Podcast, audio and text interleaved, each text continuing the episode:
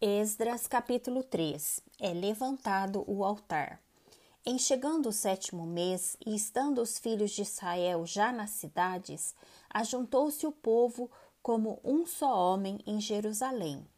Levantou-se Jesua, filho de Josadaque, e seus irmãos sacerdotes, e Zorobabel, filho de Sealtiel, e seus irmãos e edificaram o altar do Senhor de Israel, para sobre ele oferecerem holocaustos, como está escrito na lei de Moisés, homem de Deus. Firmaram o altar sobre as suas bases, e ainda que estavam sobre o terror dos povos de outras terras, ofereceram sobre ele holocaustos ao Senhor, de manhã e à tarde. Celebraram a festa dos tabernáculos, como está escrito, e ofereceram holocaustos diários, segundo o número ordenado para cada dia. E depois disto, o holocausto contínuo e os sacrifícios das festas da lua nova e de todas as festas fixas do Senhor, como também os dos que faziam ofertas voluntárias ao Senhor. Desde o primeiro dia ao sétimo mês, começaram a oferecer holocaustos ao Senhor, porém ainda não estavam postos os fundamentos do templo do Senhor. Deram, pois, o dinheiro aos pedreiros e aos carpinteiros, como também comida, bebida e azeite aos sidônios e tírios, para trazerem do Líbano madeira de cedro ao mar para Jope, segundo a permissão que lhes tinha dado Ciro, rei da Pérsia. Lançados os alicerces do templo.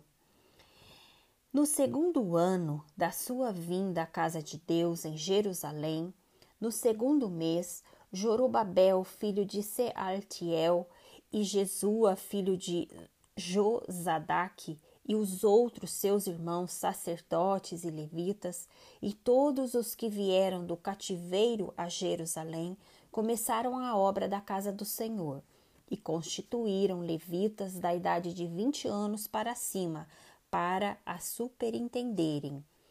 Então se apresentaram Jesua com seus filhos e seus irmãos, Cadimiel e seus filhos, os filhos de Judá, para juntamente vigiarem os que faziam a obra da casa de Deus, bem como os filhos de Enadade, seus filhos e seus irmãos, os levitas. Quando os edificadores lançaram os alicerces do templo do Senhor, apresentaram-se os sacerdotes, paramentados e com trombetas, e os levitas, filhos de Asaf, com símbolos, para louvarem o Senhor segundo as determinações de Davi, rei de Israel. Cantavam alternadamente, louvando e rendendo graças ao Senhor, com estas palavras: Ele é bom, porque a sua misericórdia dura para sempre sobre Israel. E todo o povo jubilou com altas vozes, louvando ao Senhor, por se terem lançado os alicerces da sua casa.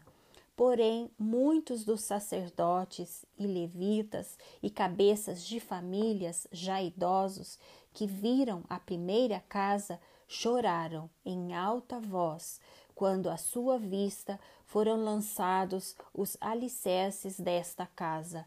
Muitos, no entanto, levantaram as vozes com gritos de alegria, de maneira que não se podiam discernir as vozes de alegria das vozes do choro do povo, pois o povo jubilava com tão grandes gritos que as vozes se ouviam de muito longe.